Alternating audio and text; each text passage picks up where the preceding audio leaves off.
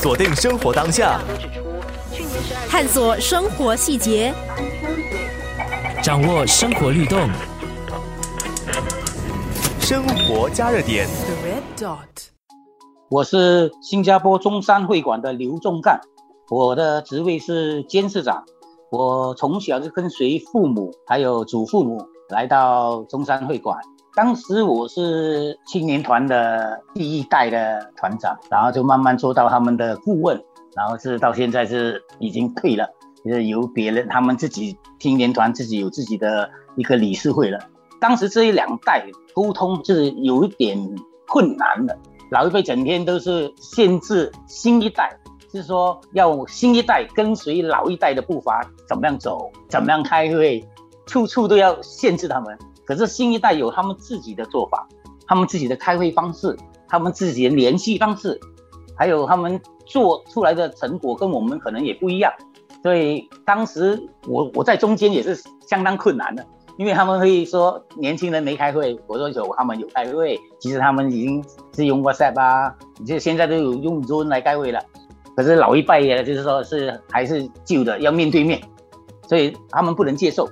可是现在慢慢的，他们都都已经开始接受我们的年轻人所做的，只看成果，不看过程。我们讲说，我们只要他们做得到就行了，你不用去限制他们、管他们，因为新一代是不喜欢别人约束他们的。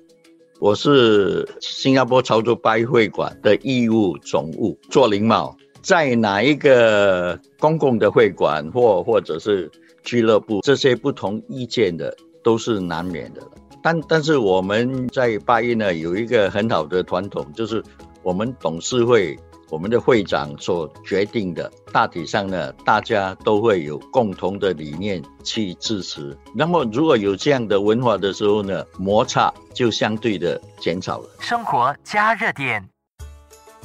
我是许少娟，中山会馆的副会长。我是属于中生代了，中生代的好处就是可以接受年轻人的意见，也可以呃接受老人的意见，就是比较可以中庸一点啦，也可以包容呃年轻人的一些做法，然后也可以体谅呃老一辈人的想法。他们其实呃呃很喜欢用高科技来办事，所以变成我我也要学习很多高科技的呃东西来跟他们沟通。呃，但是我觉得很好，呃呃，效果也比较快，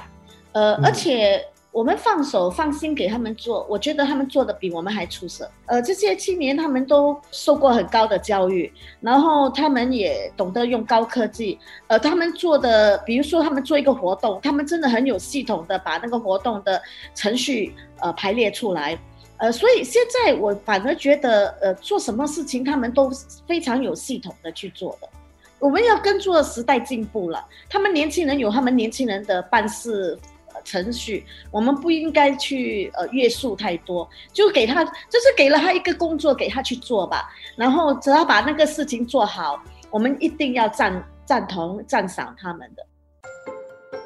我是黄昭群，呃，来自新加坡潮州八一会馆，现在在会馆担任董事和青年团的秘书长。想法不一样，肯定是有过。呃，但是潮州八一会馆这么多年以来，还是非常的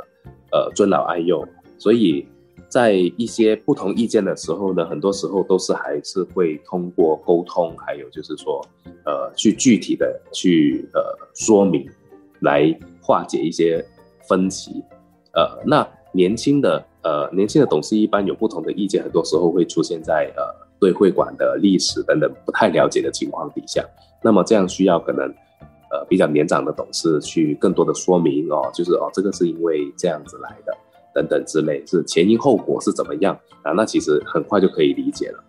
在一些分歧上面，更多的当然也会有，包括呃年轻的想法会比较呃大胆一点，年长一些的董事的那个想法可能会比较保守一点，希望说哦，就是会馆的招牌等等之类要保护的很好。就是不太敢轻易的去做出一些太大的改变，那这样的情况一般底下都是会通过董事会或者是呃比较资深的董事会去平衡，还有会去协调。锁定生活当下，探索生活细节，掌握生活律动。生活加热点。The red dot.